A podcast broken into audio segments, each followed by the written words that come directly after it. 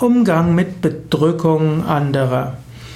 Angenommen, jemand in deiner Umgebung wirkt sehr bedrückt. Du würdest ihm oder ihr gerne helfen. Du weißt nicht, wie sollst du jetzt damit umgehen.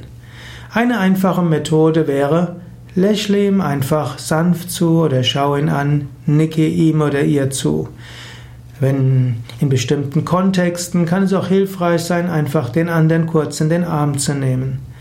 In manchen Fällen kannst du einfach sagen, ja, wenn du mich brauchst, ich bin für dich da. Mehr brauchst du nicht zu sagen. In manchen Fällen kannst du einfach in einfaches Gespräch gehen. Du kannst ja anfangen, über das Wetter zu sprechen, kannst danach fragen, wie geht's dir? Wenn man gleich fragt, wie geht's dir, dann werden die Menschen typischerweise sagen, gut. Denn wenige Menschen, die fragen, wie geht's, wollen es wirklich wissen. Und es ist einfach eine Art der Höflichkeit.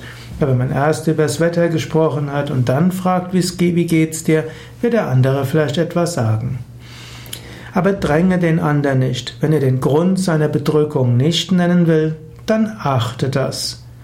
Spüre den anderen vom Herzen her, schicke ihm Liebe, positive Gedanken, sprich ein Gebet für ihn, für ihn oder sie, vertraue ihn oder sie Gottes Segen und Licht an.